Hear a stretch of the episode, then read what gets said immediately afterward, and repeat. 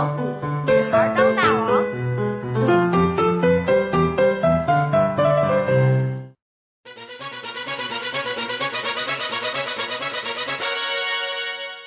Hello，大家好，我是初神儿。我是娜塔莉，我们今天想和大家聊一聊关于攒钱这个话题。我们今天也请到了两位跟我们消费观非常不同的另外两位朋友。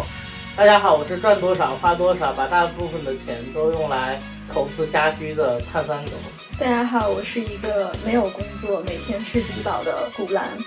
大家好，我是每每一分钱都想攒攒下来的兔神。大家好，我是赚的多花的也多，为了赚钱失去了自己的生活的娜塔莉。哇，我们几个人里面就你敢一开始的时候就说自己赚的多，看来是真的很多。也没有很多啦，就是今年确实是多，我证明确实不少。所以你还需要聊今天这个话题吗？既然赚的多，那攒不攒也无所谓了。不，就是我发现我赚的多，但是我一年到头也没剩下多少。我们现在就聊一下你人生中的第一个五万是什么时候攒到的？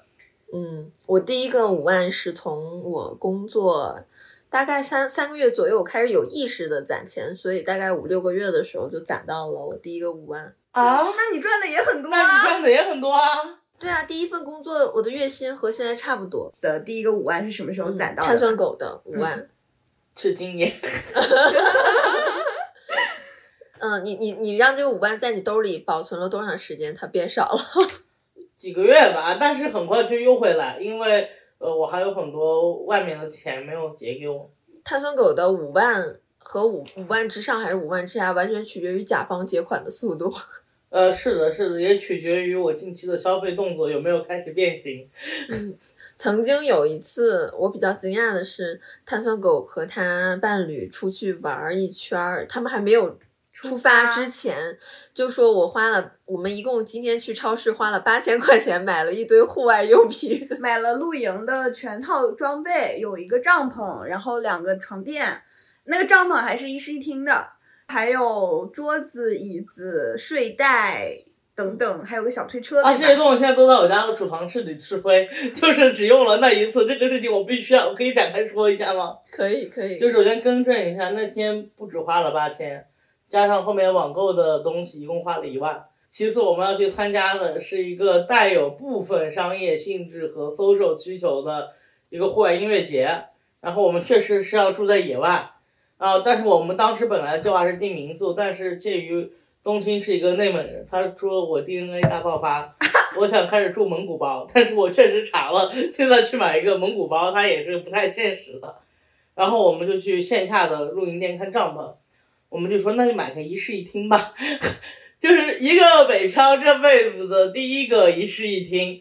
就是那天我们决定要去买一个帐篷，然后那个帐篷巨贵，那个帐篷就要五五千多，于是正处于热恋期的我们便有了自己第一份共同财产、共同的宅基地，就是这个帐篷。结果去了之后，我们幻想的就是能在野外过上那种啊有很诗意的对，很诗意的的生活，因为我们什么都，我们有卡式炉，而且卡式炉还选的是最艺术的那种，看起来了。嗯，然后也有呃各种各样齐全的装备去了之后就傻眼了。那天晚上到的时候已经很晚了，然后那个帐篷你知道一室一厅多难搭吗？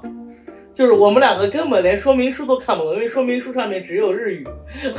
然后那天是七个大哥帮我们把这个帐篷搭起来了，拆的时候又是七个大哥拆的，而且我那一次真正体会到了，就是当你想过上一室一厅这种完美的生活的时候，你必须得有一个全套的配套，因为我们没有车，所以我们的东西都是求爷爷告奶奶，让那些人帮我们带上山的。但真正的中产，他们会开着自己的奥迪，开着自己的宝马，我还看到一个大哥特别夸张，开着自己的豪华房车就来了。然后他们对他们而言就是一室一厅不重要啊，只要我有车啊，我再小的帐篷我都可以，大不了我睡车里。那个时候我就觉得我很可怜，虽然我花了一万块钱买了很多帐篷，但我却没有二十万可以买辆车把这个一万块钱的帐篷带上了。你是只拥有了中产的软实力，但没有中产的硬实力。对我那时窘迫的就很像是我好像终于买了一个 LV 的包，却发现我要我没有钱买衣服，就是我浑身一丝不挂，挎了一个 LV 的包去露营的感觉。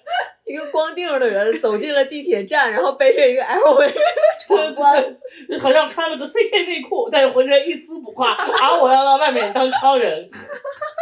太有画面感了。嗯，古兰的第一个五万是什么时候？是是我刚工作的第一年，但是很快就花出去了，因为我当时也没有什么攒钱的想法，主要是我不知道我这个花钱花在哪里了。我听说你那个时候月薪就已经达了两万之高了。是，那其实攒五万块钱只需要你大概四五个月的时间，如果你紧巴一点是可以攒到。对我没有当时没有很一定要存钱这样的观念，就是想出去玩的时候就出去玩，然后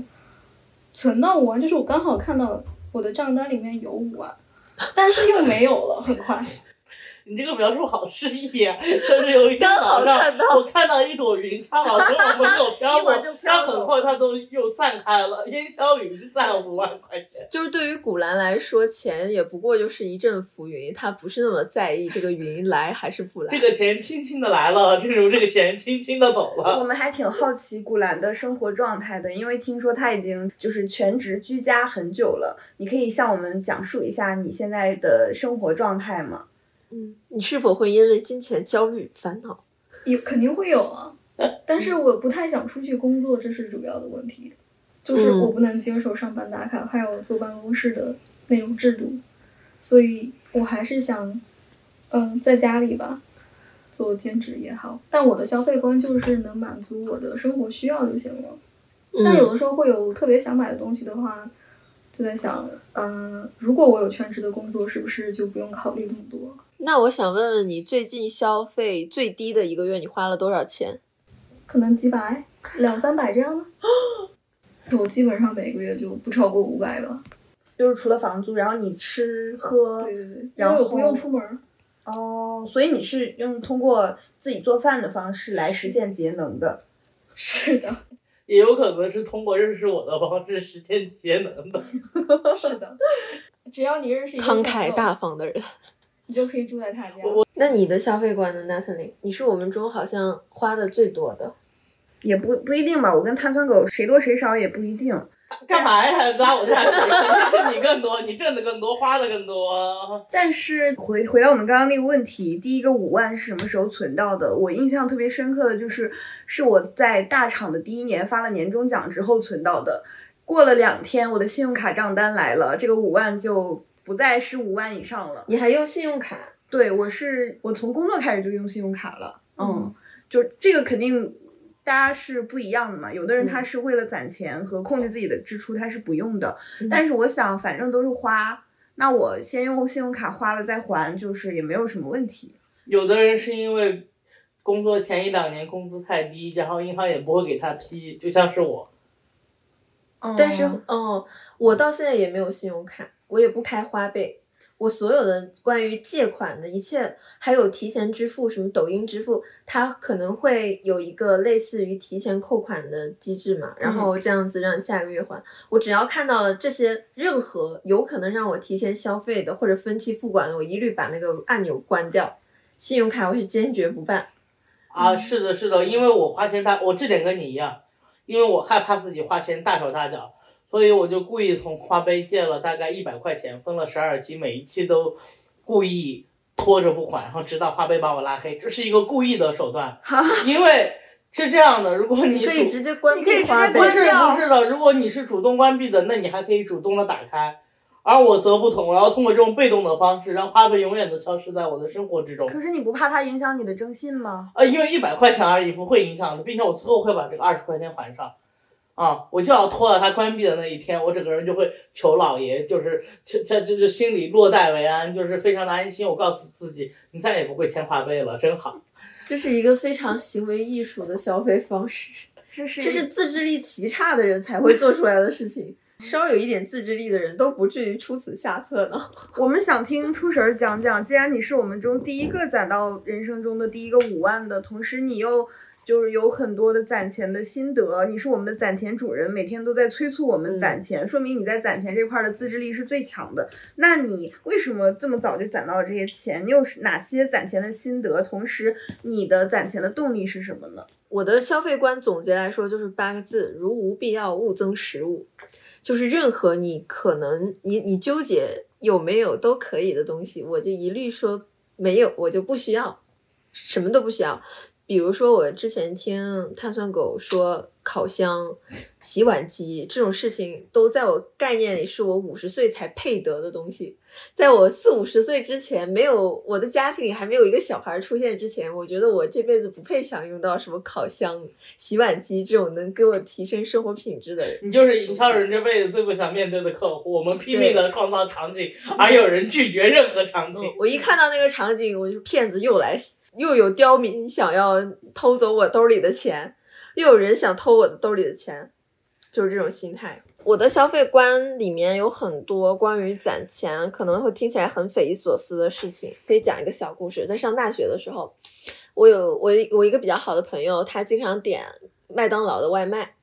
我那个时候非常诧异，因为从我们宿舍走到麦当劳只需要六七分钟，你就可以吃到一个没有外卖配送费的外卖。但是他需要花九块钱让呃骑手送到我们的寝室，这个事情你们如何评价的？我就我我会觉得你走六七分钟就可以解决的事情，为什么要多花九块钱？但是他经常这样做，而且他经常吃吃一个东西觉得不好吃了，他就不吃了，就放在那里。然后我就很诧异，我就想说，你都已经点了这些，哪怕不好吃，他们也是维持你生活可以提供的资源，你为什么不把它吃掉？我现在就是，比如说，刚刚我们发现碳酸狗在洗菜的时候一直在开着水龙头，我大为诧异，水龙头怎么可以一直开着？不是不是，我必须要解释一下，以防大家骂我，就是我正常情况下不会一直开着水龙头，但是像做菜的时候，水龙头常开是厨房的一种需求，嗯，就我总不能刷一下开一下，刷一下开一下，那样子工作也难以进行。在在刷蚌壳，对，然后以及。以及你说的九块钱的那个配送费，我必须要为此证明，就是我我可能更过分一点，在你眼里已经十恶不赦，应该下十八层罗汉地狱了。就是我会因为懒得出门丢垃圾，花十块钱找一个美团跑腿帮我丢。啊，我跟你好像，我会因为忘记还美团充电宝而点两瓶农夫山泉那种五升的水，然后让那个上来的外卖小哥帮我还这个充电宝。对，嗯，这样我就觉得。嗯，反正这个水我迟早都是要买的。那个小哥帮我还了呢，我会打赏他五到十块钱，根据他还的速度。这好过我一个晚上都拥有那个充电宝，然后他一直在扣我的钱。我把那个平台扣我的钱花给了小哥，这个钱就流到了人的手里，嗯就比平台要挣到要更好。而我不会租移动充电宝到我必须回到家才把它还回去，这种事情就不会在我的生活里发生。你你一定会在回家之前把它还了，就算你忘了，你也会再出门把它还了。我会卡点儿，就比如说他正正好到了五十九分钟的时 候，我会在五十九分钟的时候火速从我的座位跑到移动充电宝的电源处给它塞进去。天啊！终于明白，我感觉听下来就是也不是说我要做总结，但我感觉我跟娜塔莉都会有一部分的消费是用来买舒服的，但出神的消费就是要活着，任何超出关于活着这个标准之外的东西都不复存在，因为就是非常的吓人。就是今天我们一起吃饭的时候，我们拿了一个奶酪块出来，嗯嗯，然后书生就说。天哪，为什么我从来没有吃过这个东西？这个东西是只有山姆或者只有伏地有的吗？然后我当时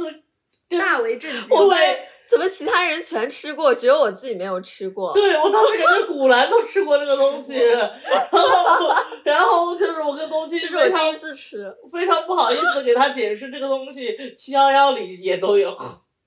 嗯，我觉得你好适合荒野求生，试一下。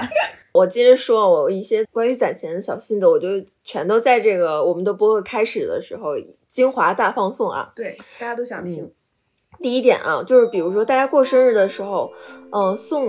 你你比较收礼，然后有的人可能会想说，我想要惊喜，我想要朋友们定制的给我的礼物一个心意，我会直接告诉想要送我礼物的人我需要什么，现在你要给我买什么，我正好已经好几个月没有电动牙刷了。我通知一下你们啊，如果我过生日的时候，谁可以送我一个电动牙刷给我？然后，后或者是我最近正好我的百度会百度网盘会员快要到期了，请送我一个年费的百度网盘会员。我会把我生活的需求，我近期的需求总结一下，告诉几个不同的朋友，你们在过生日的时候，请送我这些东西。这样的话，我的生活就可以是众筹而来的。包括我现在家里，我的我现在家虽然我住了一个整租的房子，但是其实真正属于我的东西没有多少。我的这些生活用品主要就靠朋友们，嗯，支援我。虽然我我虽然我挣的也不少，我攒的也不少，但是主要就是靠别人的二手货。像我的咖啡机是我的男同事，他不喜欢用了，他已经很少用了，他就把他的咖啡机借我了。然后空气炸锅是他算给我搬家的时候不需要空气炸锅了，然后就给给我了。电视和 PS 四也是一个朋友借我用的，他正好这两个东西也不太常用了，所以放眼望去，我们家里其实大部分的，嗯，所有的稍稍微贵重一点的东西都不是我个人采购可以，把你这些朋友的名单都分享出来吗？你就是我这个名单之一啊。对，我会跟我的朋友们商量。八八 VIP，八八 VIP 是一定要开的，然后开了之后，它会让你在芒果和优酷两个会员里面二选一，嗯，所以我就会可能我跟我的朋友们商量，我要那个芒果的，然后你选那个优酷的会员，这样我们两个就可以都拥有芒果和优酷的会员了。然后腾讯和爱奇艺的 VIP 我就一直没有开。看《繁花》，你你们有没有发现，我每次看《繁花》都是在别人家里看的，然后我现在已经看到了二十多集了，就蹭别人的 VIP，腾讯 VIP 不是看。别人借 VIP 不都是你借我登录一下吗？你为什么要直接蹭到别人家里面？哦为了节省电费吗？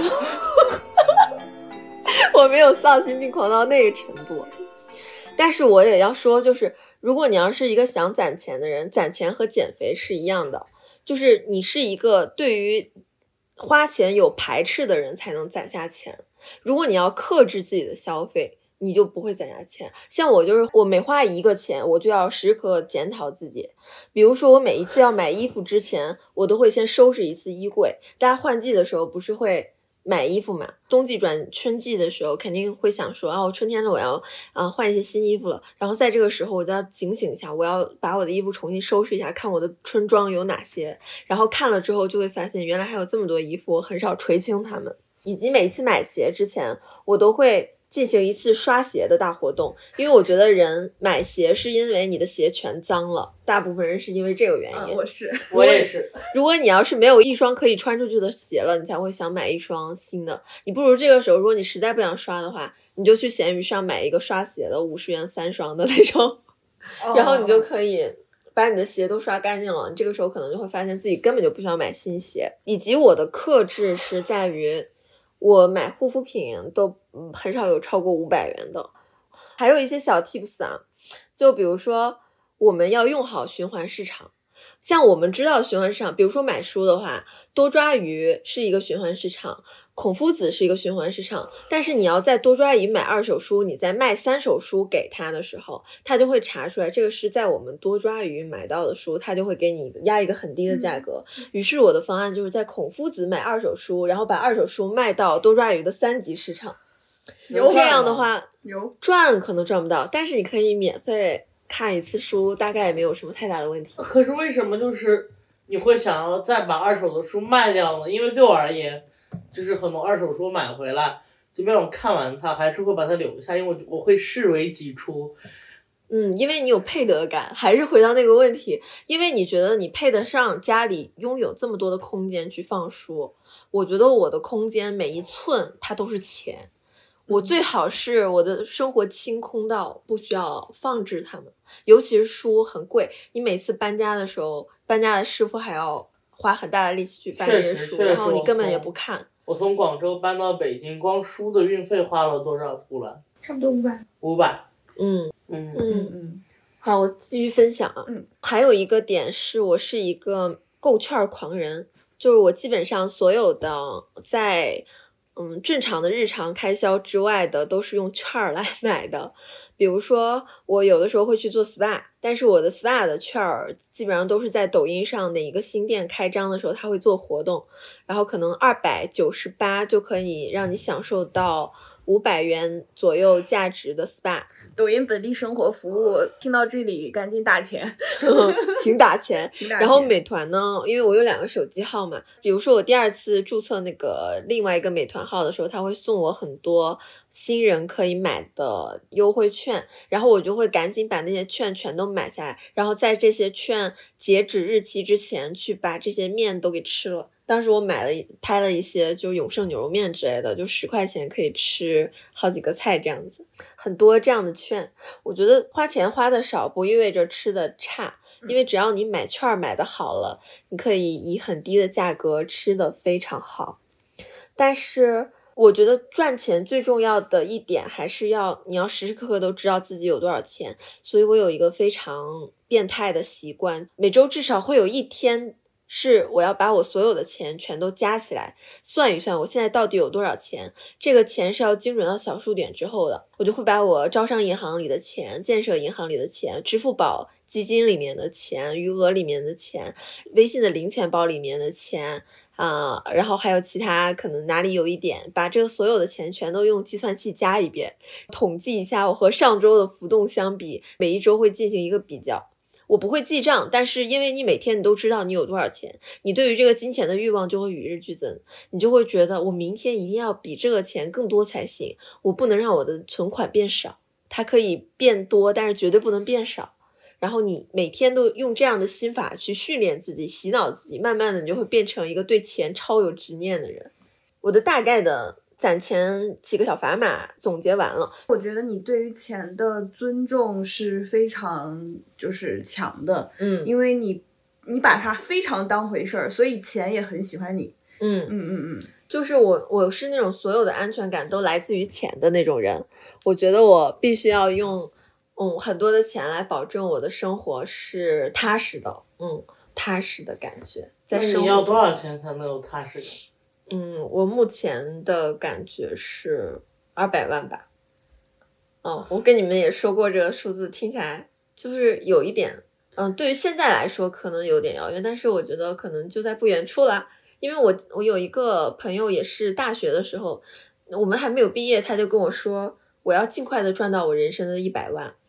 我当时很诧异，因为我还是一个大学生呢，我我每一次赚钱就是一千以内的钱，我就觉得很搞笑，怎么会有人上来就说我要尽快赚到人生的一百万？结果我现在最近再跟他见面的话，他已经攒够了好几个一百万了。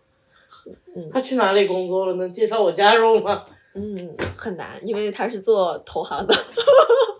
打扰了，打扰了。人家是证券行业的，所以就有点我想继续问初神儿，你在坚持攒钱生活的时候，难道没有遇到过任何的诱惑吗？比如说，你难道不想要吃几顿米其林，然后买一个香奈儿包包吗？为什么你能够抵御那些诱惑？你是怎么抵御的？嗯，因为这些对我来说根本就不是诱惑。嗯嗯，我前几天也去了香奈儿的门店，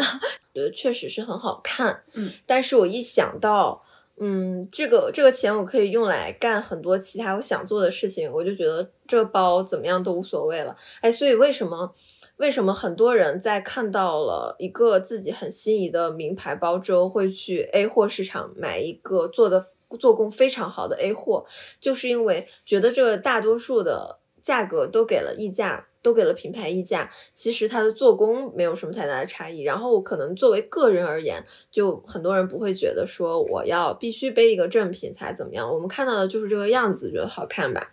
嗯，但是我又听到另一种说法，说当他在买 A 货的时候，他其实觉得，嗯，如果他开了买 A 货这个口子，他会不断的买，不断的买，因为。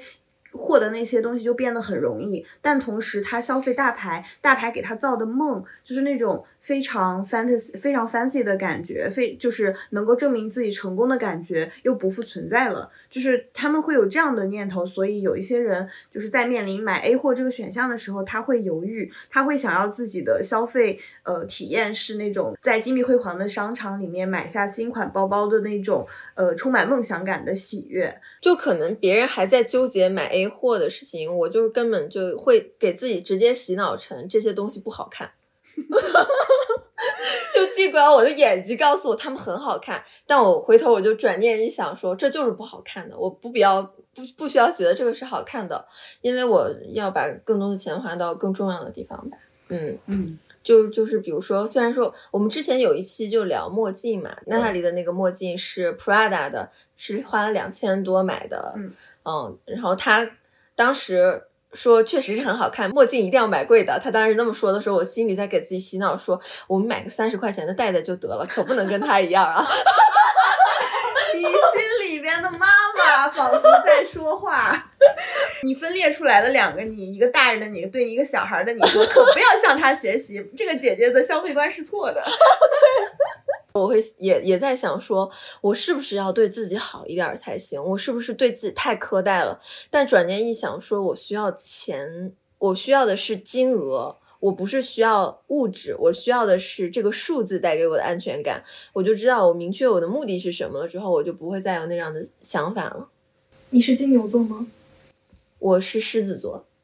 一点也不像，对不对？狮子座都很喜欢华丽的东西，喜欢自己是人群中耀眼的存在，出神儿就是凭实力成为人群中耀眼的存在。有没有因为没钱而处在特别不安或者是特别窘迫的时候？嗯，有，可以展开说说。嗯嗯，就是我在上大学的时候，我那个时候我花钱是特别大手大脚的。我有一次曾经一个月花了一万多，那个时候还是一个学生哎，然后一个月花了一万多，我也在外租房，然后买了很多好看的衣服。但是我就是想买一把吉他的时候，我问一个朋友借钱，那个也是我应该是我唯一一次借钱吧。借了之后，当时我就借五百块钱，但是后来我另一个朋友提醒我说，不要问嗯男性朋友借钱，说不太好。我当时没有深究这个不太好是什么意思，但是我就跟自己说，好的，有人提醒你不要问别人借钱了，我们从今往后再也不要问别人借一分钱了。就是我心里那个声音又出来了，就是说我从今往后再也不要问别人借一分钱了，因为你每借的一分钱都是就是对于自己自尊心的一个折损。嗯，我是一个对于自尊心比较敏感的人，嗯我不会要求自己陷入到那样的，不会允许自己陷入到那样的境地，就是这样。因为有有人提醒我了，我就觉得他的提醒对于我来说，嗯，那我要警醒了，嗯，因为我看到了别人看待你的目光了，就也是钱涉及到自尊心了，嗯，就是你会觉得钱它其实代表的就是底气吧，我自己一直以来的感觉就是这样。确实，我觉得银行卡账户里面就是有固定的钱了之后，你确实你说话的底气就是不一样的。因为我刚毕业也有一段时间，我也会花钱比较大手大脚。我那个时候也已经开始用信用卡了，我会每天都在。焦虑说啊，这个月的信用卡好像又超了，我的那个信用卡消费的钱数已经超过了我的工资数，我就会非常非常的焦虑。因为上班又很辛苦，我又会不断的再用信用卡去购买一些超出我能力的东西来抚慰自己，这个就会变成一个非常非常糟糕的循环。这个嗯情况也是在我收入提高之后才缓解的。收入提高，同时懂得自己去控制物欲了，然后我就没有再有过这样的情况。那最近是哪个时刻让你觉得自己要开始攒钱了？据我观察，娜塔莉一直都是一个花钱没有太多知觉的人。她更多的时候，比如说我今天想吃蛋糕，我就会买一个这个蛋糕，可能不会太计较它到底底是七十八还是一百三十八。包括我们每次录播课的时候，她会带一些好吃的过来，那些好吃的都是我平时舍不得给自己买的。给你改善生活。对，我就感觉你还是一个花钱的时候没有太多思考的人。但是最近你说你要攒钱了，有什么特别的原因吗？我之前花钱不太在乎，是因为我觉得我在上班的时候就会经常有一些情绪上的损耗，那我就需要通过消费买好吃的，买一些漂亮的衣服来安慰自己。同时，我觉得如果买的时候我要计较那些钱数的话，我会觉得那就不爽了。嗯，我的家庭教育也是这样，我爸爸妈妈也是那种就是花钱的时候不太计较的。我爸第一次赚到了比较大笔的钱，就几万几万的钱。那时候我刚刚要上小学，我妈妈就立刻买了一架钢琴，那个钢琴已经快两万了。那时候我们家真的是就是没有任何的积累，爸爸妈妈也是刚工作没有太久，但是爸爸就刚挣到钱就买成了钢琴，我就觉得他们两个是。花钱上很赶，而且很追求精神消费的，包括吃东西也是，从来就是都是很舍得花。那与此带来的后果也是，我爸妈挣的也都不少，但是他们一直在攒钱上有点也有点问题，他们也攒不下来钱。就一直到我上初中的时候，我发现了我爸爸妈妈的消费习惯是这样如此的大手大脚，我就劝他们说：“我说我们你们两个一起努力攒一辆车吧。”我爸爸很喜欢车，他是个男人嘛，他就说，嗯，这个主意好。我妈妈正好也想要，就是反向督促我爸去攒一些钱，然后我妈就说，那好，我们监督你，然后你出多少，我出多少，他俩就是齐心协力攒到了。呃，我们我们家的第一辆车，感觉像是全家是理财屁人，把孩子逼成了理财 J 人。对对对对我我也是这种情况，是，就是我我家也是这样的，对？吧？对吧？就是因为他们很大手大脚，所以我们会意识到这个问题的时候，觉得哦，不是很有安全感。嗯嗯哦，刚好相反，嗯我的家庭是全家是理财 J 人，把我逼成了一个理财屁人。就是我记忆非常深刻，就是小时候我想跟大家出去吃一顿快餐，然后就是类似肯德基那种嘛，要五十块钱，我爸就指责我花钱大手大脚。他说在他那个年代，就是把菜夹到馒头里面，蹲在校门口吃就好了，问我为什么要这么大手大脚。那个时候我就许愿，我说将来我挣钱，我一定要想吃多少顿肯德基就吃多少顿麦当劳。嗯嗯嗯 呃，然后我我就是感觉这就变成一种代偿这种消费观，嗯就是它让我不能够再去委屈自己了。嗯。那作为同样攒不下钱的两个人，我也想问碳酸狗，你的钱都花在了哪里？你挣的也不少，但是你好像也没有说像出神一样攒下这么多。分两个阶段，嗯，第一个阶段是打给别人，不要骂我，打给谁？打给当时的形形色色的不同的呃女朋友。女朋友或者是亲密关系的对象，嗯可能每个月打出去的钱就有六千八千吧。那你要是攒下来，你不就是出神儿了吗？真的，对他才是真正的恋爱脑。就是每个人其实最需要的东西不一样，而且这不是一个恋爱脑。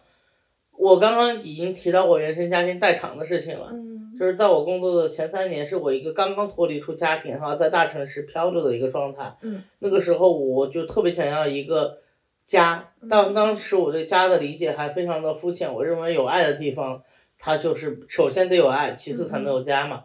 然后我就是为了这个爱不断的去买单，嗯啊，我希望我能通过我的付出让别人更爱我，然后每个月都去，呃，给别人打钱这些乱七八糟的，但是最后感情就非常的惨痛，因为这种关系实际上也是不健康，嗯无法维持长久的。直到有一天，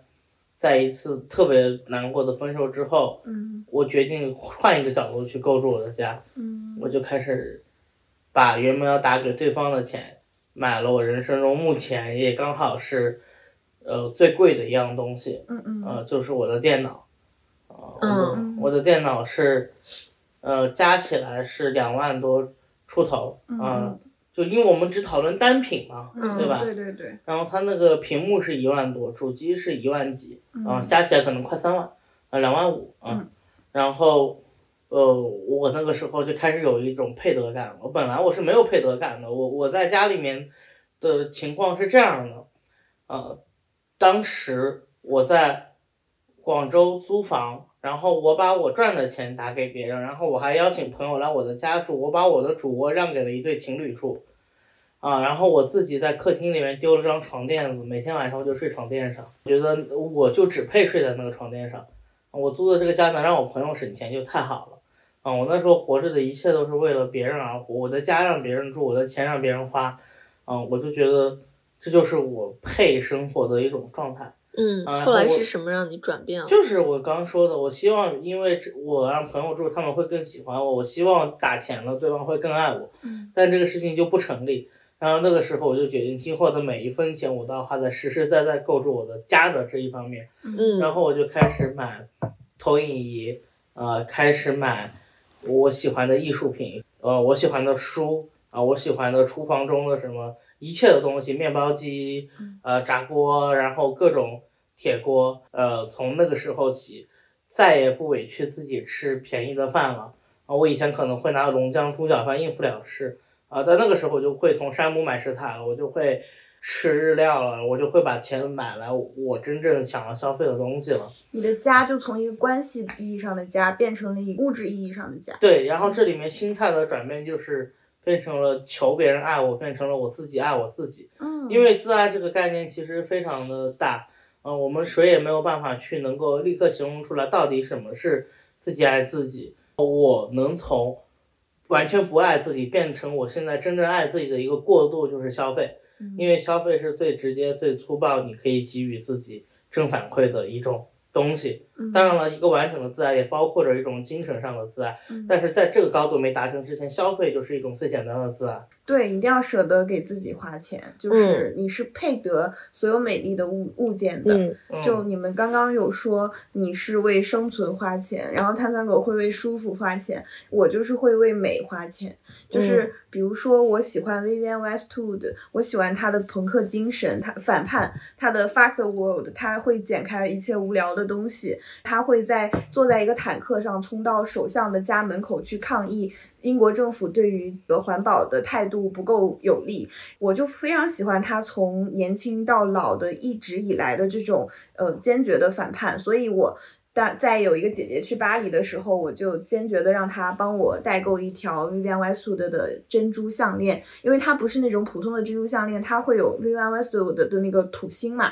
然后我就觉得那个土星设的设计也非常的酷，就是就是它会能够是我自我表达的一种方式。包括还有一次我在小红书刷到了一个 Toga Polo 的鞋子，然后你们也有看到，它那个鞋子是一个皮鞋尖头的，同时它会有很多个很朋克的那种扣子，它就是上面有非常多的金属，很闪耀。然后出神就说那个鞋子是用来踩人的，我说那个鞋子是一个美丽的刑具，我刚穿上它的时候非常的痛，如果用来踩人的话，就是他痛我也痛，但是我依然还是买了它，并且我也不并不因为它是个美丽刑具而后悔。我当时其实也不是非常冲动的消费，我在小红书看到它很美之后，我去淘宝查了，就是当时有一个法国的奢侈品电商叫呃叫蒙蒙诺巴巴黑，就是那个呃，他在天猫开了有一个官方店，我当时搜到的状态它是没货的，我就等了两个月，一直我也会问周围的一些代购，他们有没有人从日本回来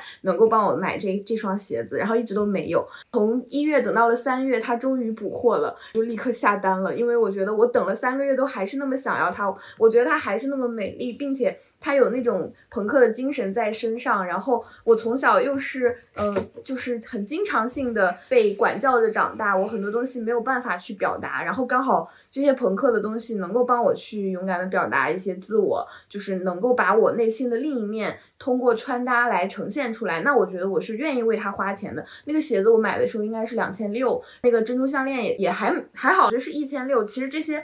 就是相对于他们背后的精神内核的话，就不是特别的昂贵，所以咬咬牙也是可以买得了的。包括那个 Prada 的墨镜，我也是嗯试试了所有的大牌墨镜之后才选中了那一款。我觉得它，我可以戴它五五年、十年都没有问题。嗯，然后这些单品买了之后，我真的觉得就是我是认可它，它也给我带来了很多的愉悦，然后也有很多的就是自我表达上面的提升。同时，我也会喜欢一些就是更大牌的东西，可能它它的单品对于我来说还比较。还比较贵，但是我会一直关注它。比如说那个 Phoebe Philo 时期的 Celine，就是她刚刚掌权 Celine 的时候，她其实设计的衣服是那种就是廓形。很利落，同时那个料子又不是很难打理，它就是为现代独立女性会需要有通勤的需求的女性来设计的。她希望女性不不会成为时装的奴隶，她不希望就是人被那个衣服那个衣服成为人的负担。嗯，然后，但是她的衣服又能够显示出这个女性的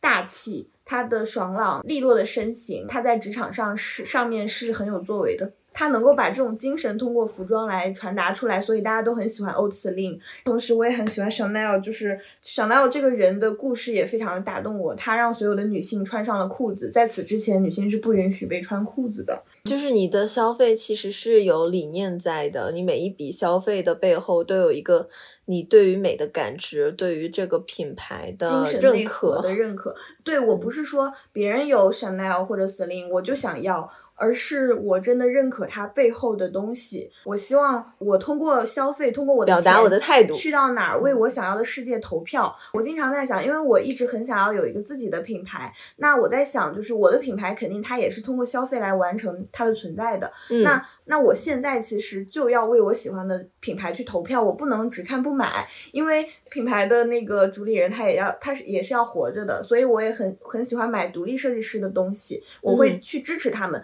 因为我想就是总有一天我做出来了这个品牌，我也会希望有眼光的人能够看到我这个品牌，能够购买我这个品牌，通过就是消费这样这样一件事情，嗯，它是我们为数不多的有自主权的事情嘛。嗯，我就是嗯在用钱为我想要的世界投票。嗯，嗯。对，哦，古兰，你的消费观是怎样的？你你会为什么而花钱呢？就是什么能勾引起你的消费欲？我想要我就会买，如果我有钱的话，你你会倾向于喜欢哪种东西？我可能跟你的消费观比较像。哦，你跟哦，你们古兰和娜塔莉的消费观比较像。嗯，你也会为美喜欢的东西买单。不是嗯为我喜欢的东西，比如说我之前会买很多的碟和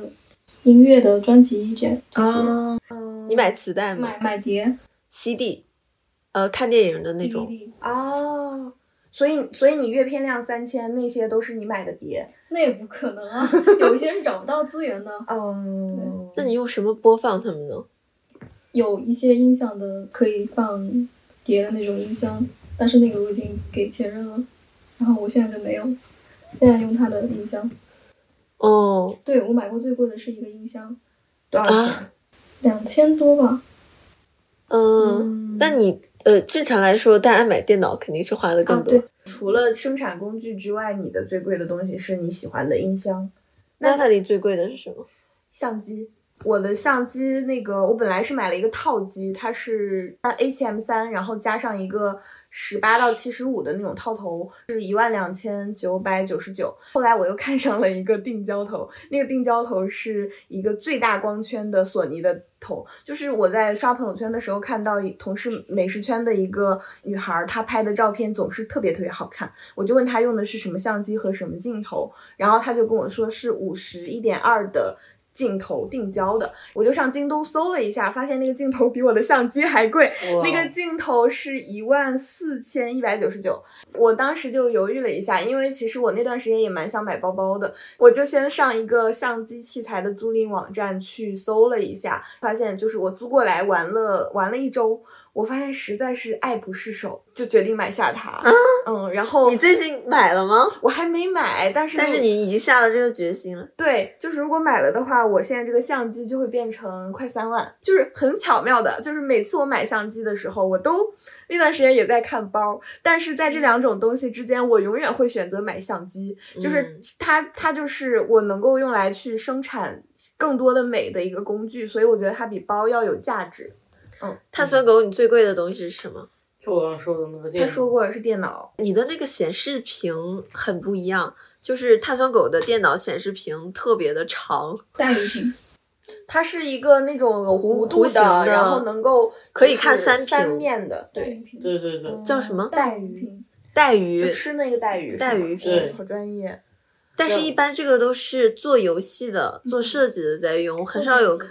对啊，像我们这种工作，就敲敲文字，我觉得用一个小戴尔那种老牌的戴尔就可以了。我都是用老老戴尔做的和一样的工作你为。什么要选这个屏幕？呃，因为同时可以放下三屏的资料，我可以边看边批注边写稿。但是你做的也终究是写稿这件事情。哦，我就想要，我就想得到，我就想要一台属于我自己的电脑，没人管得了我。我不管你，我支持，我也可持。以不管自己用不用，反正我得先有。就是他的家嘛，他想、嗯他想怎样就是怎样，就是舒服就行。嗯，嗯、哦大家什么时候意识到你需要攒钱了？是我第一份工作结束的时候，那是一次非常突然的结束。我大概有一个月无法写出稿子，老板一定要把我开掉。然后刚好是广州的一月，刚过完元旦，然后那天还在下雨，然后我刚看完影展，浑身淋透了啊。然后就在回家的路上很糟糕的时候听说了这个事情。嗯，当时我的兜里也没有钱，我听说我被炒鱿鱼之后，第一反应是嘿嘿不错，我应该有 N 加一吧。然后我是过了一段时间就确实收到那个钱了，不多，也就两万到呃三万左右吧，呃，但是嗯、这是我当时第一次手里有这么多钱。嗯，那个时候起我就给自己定了一个标准，就是从此我身上的余额不能低于两万，我就仿佛间有了一个模糊的概念，就是你被炒鱿鱼了，大概也就拿两万，那么这个两万就是你在这个城市被炒鱿鱼之后能够救你一命的救命钱。对，然后我那个时候就开始非常努力的干活，变成了一个彻头彻尾的工作狂。嗯，那初审可能见过我那个工作狂的时候，我一个月甚至写十几篇稿子，总之就是想尽一切办法赚钱。后来，那么故事重演，我又在上海认识到了一个人，那个人就是一个非常坏的人，就是反正我也可能是贱，然后就把那两万块钱都打给他了，然后这也促成了我来北京干活。啊，我来北京的一个目的就是要把这两万赚回来，而且要赚的更多。我在北京大概是来的第三个月我就攒到六万了，但是我觉得就还不够，然后一直只等到今年年底，我开始慢慢的松弛下来，我把这些钱中的很大一部分就是拿来了租房，然嗯，后剩下我现在手里真的就是两万多块钱，然后一个救命钱，等到下个月再去收收钱，嗯，嗯，这样子。如果碳酸狗不被骗的话，不会那么喜欢把自己的钱散出去的话，其实可能攒了经攒好很多多了这可能也是一种病，就是老天爷给我安排的命运。不是，你不要这么去想，你这么想的话，你就会把这个当成是你的正常的嗯轨迹。但是我也不得不说，就是消费给我带来了的一种好处，嗯、没有说是来自于虚荣，也不是说来自于单纯的想要舒服，而是我这两年愈发清楚的认识到，人在舒服的状态下，他的生命其实会有非常多的变化，嗯变化不是感受，就是在你松弛的时候，你会不由自主的做出更多会让你舒服的行为和决定。当你紧绷的时候，你就会永恒的焦虑。包括我这次搬完家的时候，我就明显感觉到气温高了，我整个人的抑郁有所缓解，非常明显的缓解，并且屋子大了，朋友们就会开始过来聚会，就是一切都是一个生态，就看你、嗯你要构筑的是哪一种生态。嗯嗯然后你要说不焦虑也是假的，我经常会算计，也不是算计，是计算。啊、我这个月到底写了多少篇稿子？如果没有写到，嗯、我心目中的那个 KPI，我就会特别焦虑。我会求着出生给我选题，我会求着一些人给我选题，让我去写稿。我也会时常的惶惶恐，我的存款会不会低于两万以下？因为对我而言，如果我的存款低到两万以下，就说明我在这个城市已经快活不下去了。这一切都来自于我离职的时候，这种概念带给我的冲击，所以我就是会既焦虑，但是花钱买舒服啊，而且在这个花钱买舒服的过程中，你就会无可避免的有一些折腾和损耗，就是有的钱你可能是不需要花的，但是你却花了，这可能是种浪费，但我觉得消费的本质就是一种学习。你只有踩过足够多的雷，浪费过足够多的钱，你才会明白到底什么是你需要的，什么是你不需要的。什么是好的东西？，对嗯，然后我去年最值得的一笔花费是我花三千块钱买了一个呼吸机，啊、嗯然后解决了我打鼾的问题。然后我那个时候就是有一种从未有过的生命体验，就是我不我一直都觉得我第二天睡醒来之后头脑昏沉，感觉没有睡好是正常的啊，直到我用了呼吸机之后才知道完全不一样，我可以一觉睡到天明，我不用再每天晚上起来尿尿了，真的就是整个人醒来的那一刻非常的轻松。种草了。从去年下半年买了呼吸机开始，我就开始买健身课，我就开始买健康的食物，啊、我就开始买呃一些按摩的东西，我就开始花钱去找正骨的人，就是我开始把我的消费重心从家已经构筑的差不多，那就嗯过渡到健康上，因为健康是，呃，我现在意识到三十五岁过后。人不会无路可走，就是不是每一个人都会像大厂那样失业，嗯啊，但三十五岁过后，你的健康可能会让你退无可退，所以要提前开始保养你现在越活越像一个中产了，从你构筑家开始到你关注健康。我觉得这不是一个中产，因为嗯中产比我赚的多多了，中产的生活比我过得好多了。我觉得这是一个人他开始意识到什么更重要了。不是开始意识到什么更重要，而是他终于代偿完了原生家庭带来的那些东西。嗯，他啊开始关注自我了。对，就还完债了啊，嗯就是还完我人生前半场的债了，我就开始思考我下半场该，嗯，怎么去生活了，嗯，而且，呃，到现在为止，消费又回到了舒服的那个问题上，前半场的舒服是心理心理的舒服舒服，下半场的舒服是身体的舒服。嗯至于这个钱能不能攒下来，就现在在我眼里看来就是一种长线的投资。嗯你有预期吗？就是你在多少岁的时候要攒到多少钱？我现在的理解是这样子，就是如果我现在单纯是为了攒钱，不给自己吃好，不给自己喝好，不给自己玩好，我一定会生病。ICU 的价格大家也都知道，一天一一万、两万嗯都有可能，对吧？所以我宁愿把这个钱注重于享受当下。对于自己的预期其实也很简单，我手里有十万块钱就 OK 了。因为十万块钱意味着我可以大概有一年不工作也饿不死，这是第一点啊。第二点就是你要真的说是为了疾病病预防啊，我说实话，没没两百万根本不够啊，没一百万根本不够。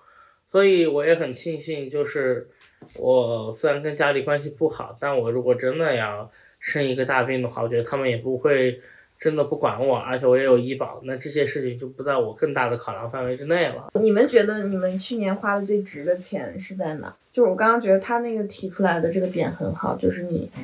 你花的最钱最值的一笔钱是什么？我最近觉得我花的最值的一笔钱就是我独居的钱，嗯就是一居室。我之前一直很在住这方面，我也有点抠门儿，对自己就觉得说，就算是我的薪资早就可以租一居室了，早就可以住一住一个比较好的房子了。但我觉得，其实，在北上广，大家还是合租比较多，然后住公寓的话。可能公寓，呃，一般来说也不会有特别完备的生活设施，嗯，但是一居室望京这边的话是六千吧，六千左右。我就在望京附近的生活圈找了一个相对来说我比较能接受的五千多的房子，就是一口气付了两万多吧，加上押金。我之前一直很舍不得花这个钱，但这次我花出去了之后，因为我搬到了一个完全属于我的环境里，我感受到了关于独居。独居真的是一件极其美妙的事情，就每天你，因为我是一个对于噪音特别敏感的人，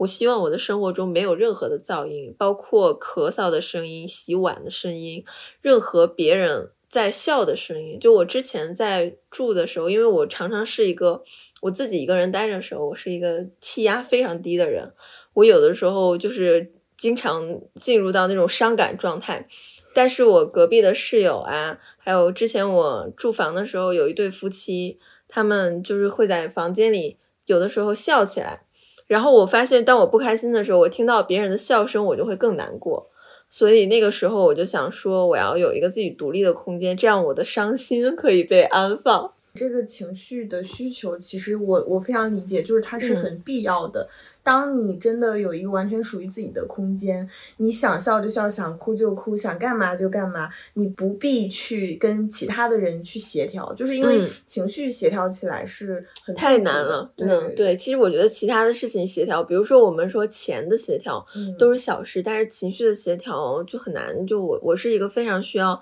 在独立的空间里将我的情绪进行放置的人。嗯哦，然后独居还有其他比较对于我来说比较提升的是，我感觉我这一次因为住的那个房子采光比较好嘛，嗯我每天早上都能看到阳光洒在地毯上的样子，然后我的小猫在那里蹦来蹦去的。可能就会终于有心思煮一杯咖啡，终于有心思去弄一点吃的了。就比如我刚搬家的时候，我连续做了三天的早餐，这在我的人生中是前所未有的。虽然他只做了三天，就是在三天之后，我再也没有做过早餐。但是你终于有那个心情，对这个还是有里程碑式的意义的。对对对，就很嗯，对于我来说已经很难得了。独居的话，因为我经常我的作息非常紊乱，我有的时候我突然我的那个工作狂的劲儿一上来了，我可能一晚上会工作一宿。虽然说我更多的时间都在刷刷那个微博来缓解焦虑啊，但是我会一直我会一直醒着。如果说这个时候我发出了什么声音，或者说放歌曲，我在考虑我有室友的情况下，我就会打扰到别人。我特别不想打扰别人，所以我独居是我对于我来说非常值的一笔花销。嗯，嗯，那 Natalie 最近比较让你觉得很值的一笔花销，是我去年的旅行，就是真的不得不说，去年我大概算了一下我的旅行，算不太清楚账了，因为就是七七八八花了好多，可能花了个七八万吧，就是包括了路程、路上的，包括住宿、包括购物和吃饭，但是我真的非常非常快乐。我觉得去年年初的我是一个低落的、茫然的。毫无希望的我，但是经过了每个月都出去至少一两一两个城市的这样的高密度的旅行之后，我变成了一个生命力旺盛的、愿意尝试各种新奇东西的、有很多体验的一个嗯就是充满生命力的人。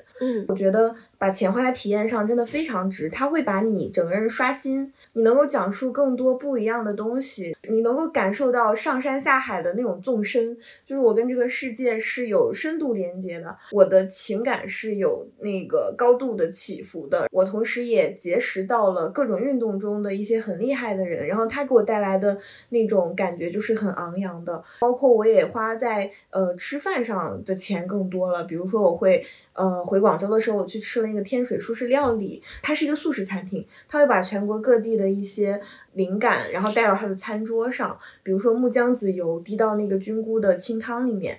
比如我还在那上面吃到了河南的槐花，因为当时是五月，然后他把那个槐花做成做在云南的一种焖饭里面，就是很多个很多道菜都让我觉得很有启发。同时我在北京也吃了几家米其林，去吃了新荣记，吃了潮上潮，吃了嗯纸观小馆，是一个米唯全世界唯一一家米其林东北菜，特别有意思。那家我也去吃过，那对那个时候，但是我跟你的。嗯，就是感受不太一样。我们去年都去了很多地方旅行，然后我嗯每一次旅行过后，我会希望我的这个钱尽量就是不花少花，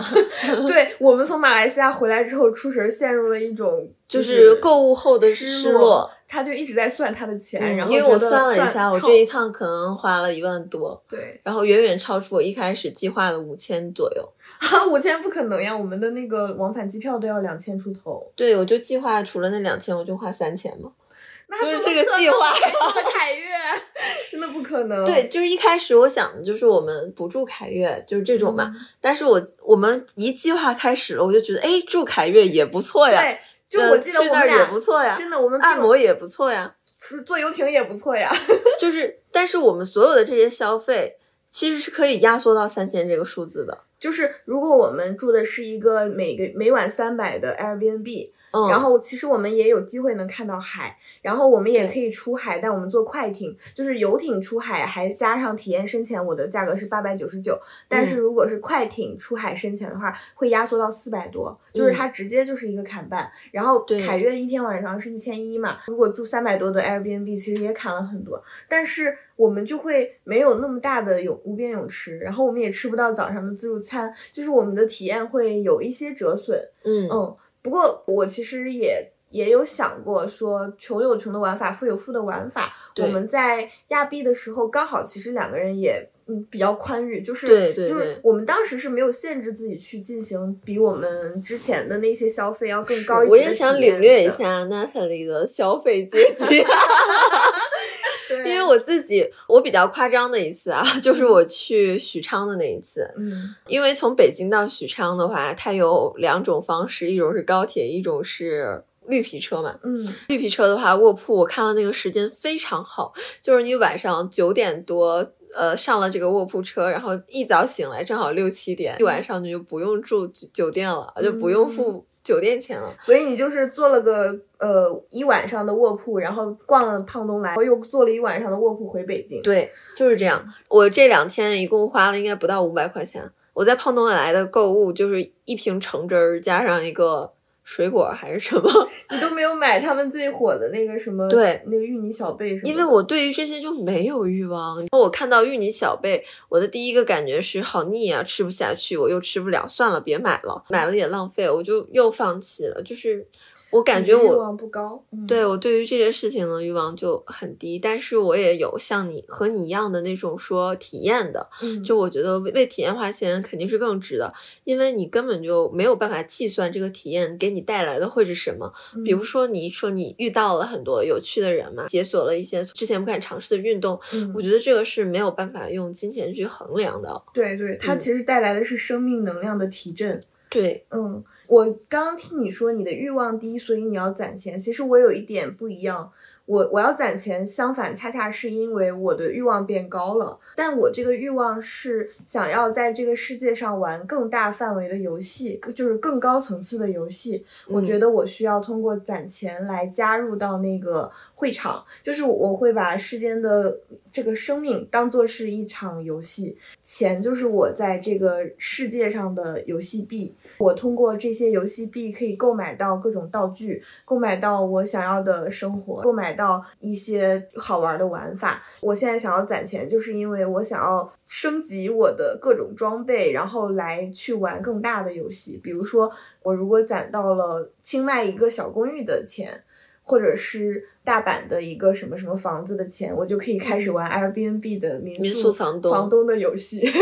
如果我攒到了一辆 Mini Cooper 的钱，我就可以开始玩一个有车的人的游戏，就是类似于这样的，就是这是我攒钱的动力。我现在不想要在这种七七八八、乱七八糟的东西上花钱，是因为我的欲望升级了。但是也不一定说我买了那种更大的大件儿的开销之后，我的钱清零了。不是的，我肯定是通过购买那些大件来去撬动，就是这种挣钱的办法。我想要丰富我的收入来源，不想只是依靠工资来生活来攒钱了。就是我想要做一个跟这个世世界发生更多维度的交互的人。嗯嗯。哦，我一开始听你的这个，你说你要想加入到更高阶的游戏，我还以为有点像《三十而立》里面那个，你看过那个电视剧？我我看过前十集，就是你说的是那个柜姐吗？还是谁？不是，是那个，就是要买一个爱马仕、哦才能搬上一个公寓的楼上去和那些富太太进入他们的名媛圈，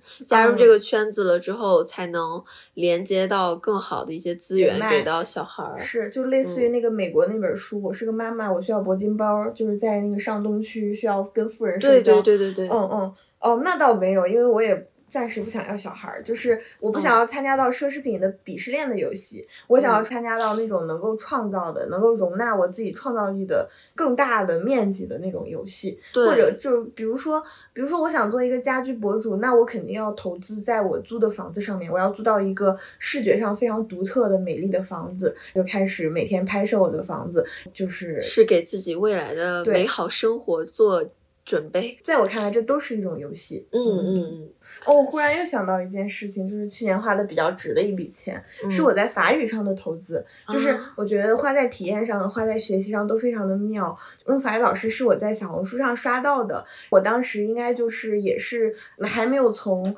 年初低沉的状态中好起来，我就看到说有一个。呃，就是有一个老师愿意一个月免费教法语，然后我就半信半疑的加入到了那个社群，就被拉进了一个每天每周有两次上课的那种班。上了前两节课之后，我就很惊讶的发现，这个老师教书的方法跟我之前学语言的方法完全不一样。就是我之前也报过法语的班、日语的班，在大学的时候，但是嗯那个时候老师都是照本宣科，就拿着一本《你好法语》开始教我们念那个字母。但是这个老师他就会跟你聊聊天的方式，就是不断的把知识点抛出来，然后不断的去重复那些知识点。而且他在提问的时候，其实他就很多东西都是我自己说出来的，所以我的印象非会非常的深刻。他这种学习方法也极大的激励了我，因为我在学习的过程中得到了非常大的成就感。当你能够在学习中得到成就感的时候，你也会有一种对未来的希望。就是在法语上的学习也让我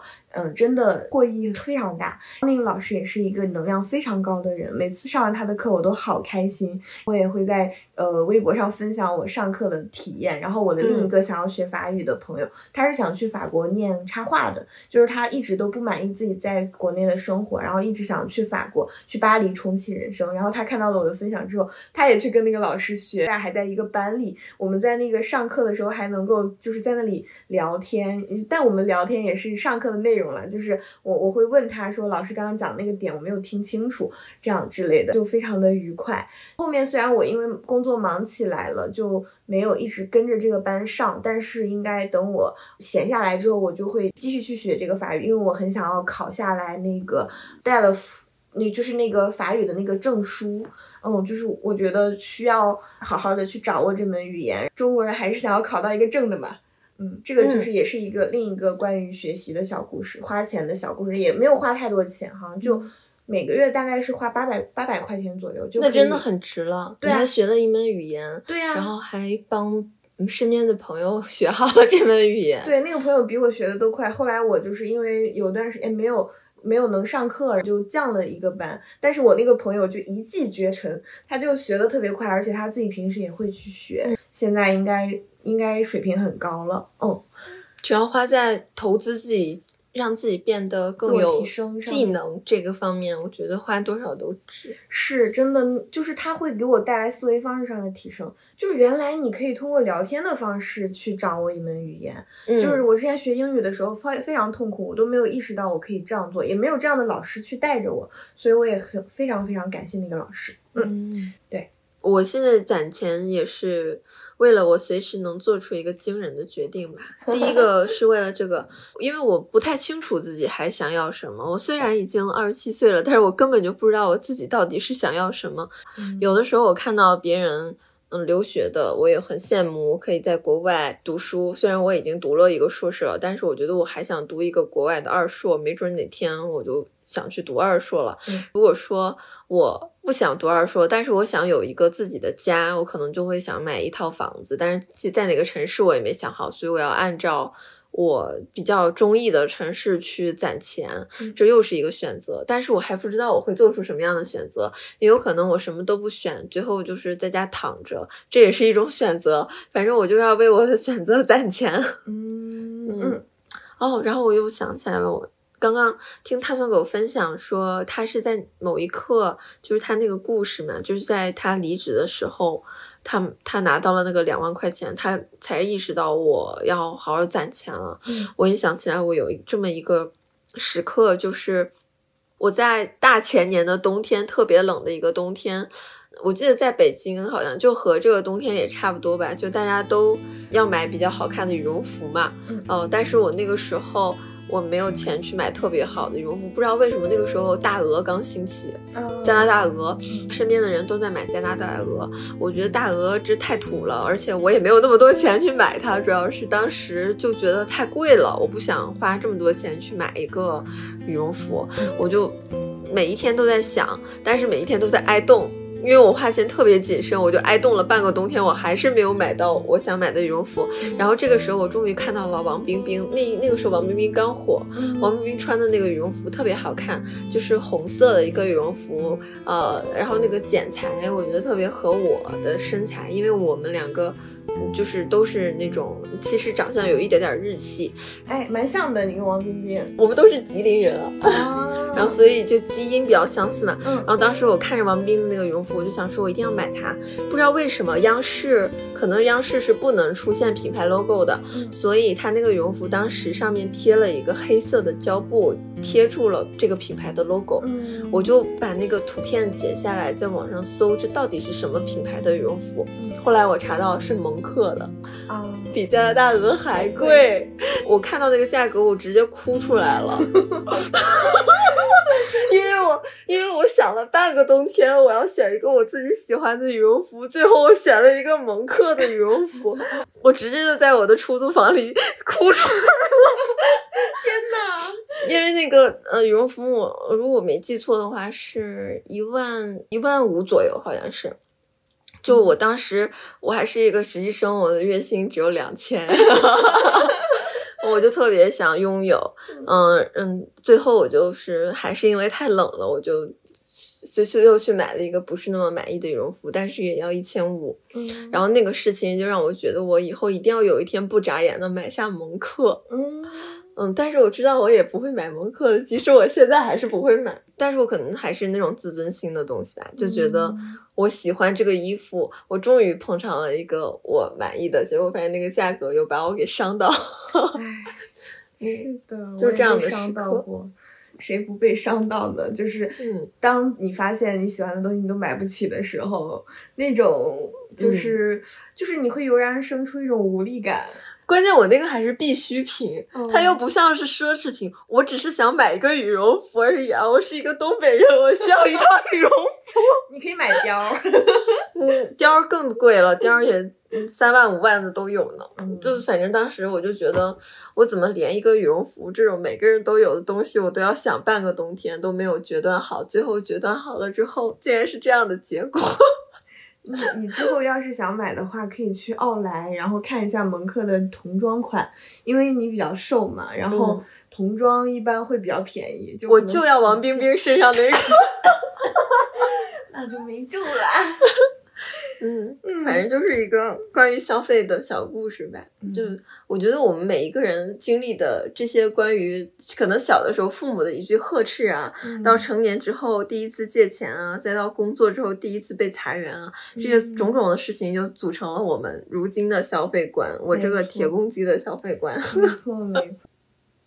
我每一天都很焦虑。我之前给自己定下的就是做自媒体，就是我一定要在二十七岁之前的这个节点，我一定要做一些自己之前没有做过的事情。嗯然后我就疯狂的尝试，疯狂的逼自己，因为我就觉得我的时间不多了，我每天都觉得我的时间不多了，就感觉像有一个生死的那个 deadline 一样追赶着我。嗯我觉得我今天不做完这个事情，明天我可能就没有机会做了，然后这样积压下去就很。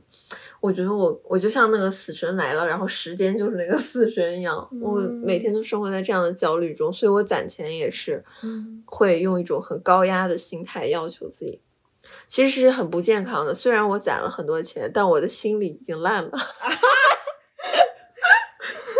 就是我我在看娜塔莉憧憬的谈着他那些关于美好的消费，然后对于时尚的理解，在谈的那些品牌的时候，我我这里脑子就是两边就冒着天书，就是 问号在这里，他在说什么？因为我在通过我强大的意志，早就把我那个东西给压下去了。当他在说的时候，我的本能就是那个心里的声音都是抵抗的，就有点听不进去他那些 关于时尚的理品解。牌都别洗我脑儿，走开，退退退。但是我也有很多我觉得很值的东西，是在我的消费框架里我可以承受的。然后在这个承受里，我觉得性价比超高的。哎，你们有没有花小钱买大快乐的经历啊？花小钱买大快乐、嗯，刮刮乐可能算吧。刮刮乐加一，哦，嗯你们俩都是刮刮乐，刮刮乐是啥？就是嗯就彩票福。利店彩票对啊，嗯，就刮了之后，你可能不一定就一买一张二十，买一张十块，有几种规格。然后买了之后，你可能会拿到。有中过。我也没有中过，呃，我有中过一次，二十块钱中了一个十块还是五块，那你还亏了。但是因为乐趣，因为那个刮刮乐不是我买的，哦，所以我很开那心。你是赚了。嗯，就是朋友买的送了我一张，嗯但是我那个时候的心情是雀跃的。花小钱买大快乐也很多吧，可乐、肥宅快乐水，是这种是吧？日常的这种很多，每天我都要喝点什么饮料来保证我这一天有糖分的摄入，我才能保持开心。嗯，我记得我有一次就是碳酸狗生日那天，你们都知道他生日，你们都给他买了礼物。我是当天他约我们吃饭，然后到了之后我才知道是他生日，他没说，嗯，我就立刻美团下单了四根仙女棒，因为我们是四个人吃啊，火然后我锅。们哦，不止四根，我给人买了八根，贵，一根四块钱。虽然说我我网购可能会更便宜，但是那个已经是非常就是及时能买到的一个非常花很小钱的。快乐，我们当时就从火锅店出来，然后我们把那个仙女棒点燃，然后我们四个就开始张牙舞爪的玩那个仙女棒，就仿佛回到了小时候。嗯我觉得那一次就是我嗯，也是耍小聪明吧，就是不知道朋友生日，然后临时就是赶紧又花了一点小钱，但是就制造了一些快乐出来。还有一个就是之前应该二一年的时候，不知道你们有没有去过望京有一个穷鬼酒摊儿，嗯，就是他是一个人，他后备箱里面装着我我有喝过，对对对，他他有自己的特调，然后还有威士忌酸什么的经典的鸡尾酒。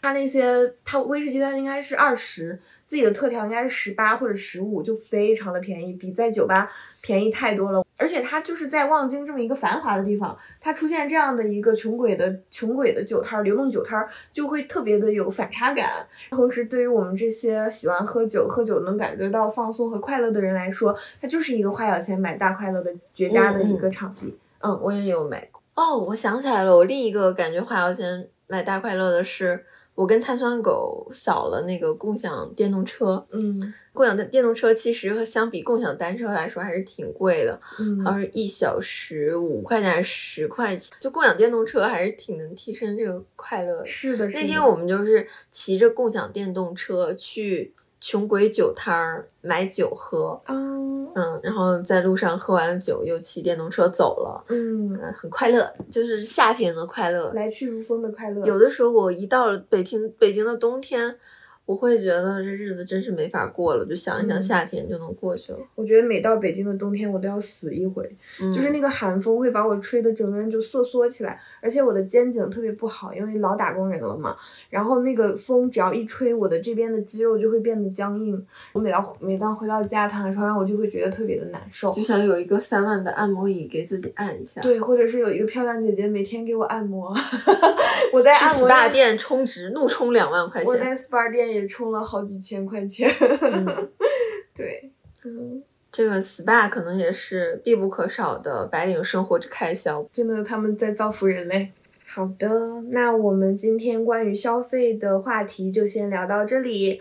非常感谢碳酸狗和古兰的加入，嗯让我们这一期消费的讨论维度又多了两个度。对，是的，我们四个人真的每一个人都不一样呢。我们在各种各样的花销上的看法，以及我们在各种事物上的维度上的花销，它也构成了我们这个人是怎么样的，我们在构筑着一个什么样的生活和什么样的未来，还蛮有意思的。我可能以后会多花点钱，我要想变成一个会花钱的人，不能再一直这么攒下去了。我听了你们的这些经历，我也觉得有必要的钱让自己快乐一点。嗯，是的，是的，别再老在那儿就是呃心里流泪，眼睛也流泪了。然后只有银行账户在增长，其他的地方都在难受。对呀，听着伍佰的歌，然后伤着心，在自己然后再房间里 emo，在在金钱方面又苛责自己，苛待自己。脑子里的声音说我们不能像他一样。大家如果有什么攒钱的小技巧，也可以在评论区跟我们交流互动一下，让我们一起共同致富。是的，这个时代大家都想攒钱，攒钱的确很不容易，但是也很让人快乐。嗯，那我们的这期节目就到这里啦，感谢大家的收听，拜拜。可否可否等我先把計劃說好，再決定穿婚紗跟他擁抱，還是跟我到老。我沒有他的生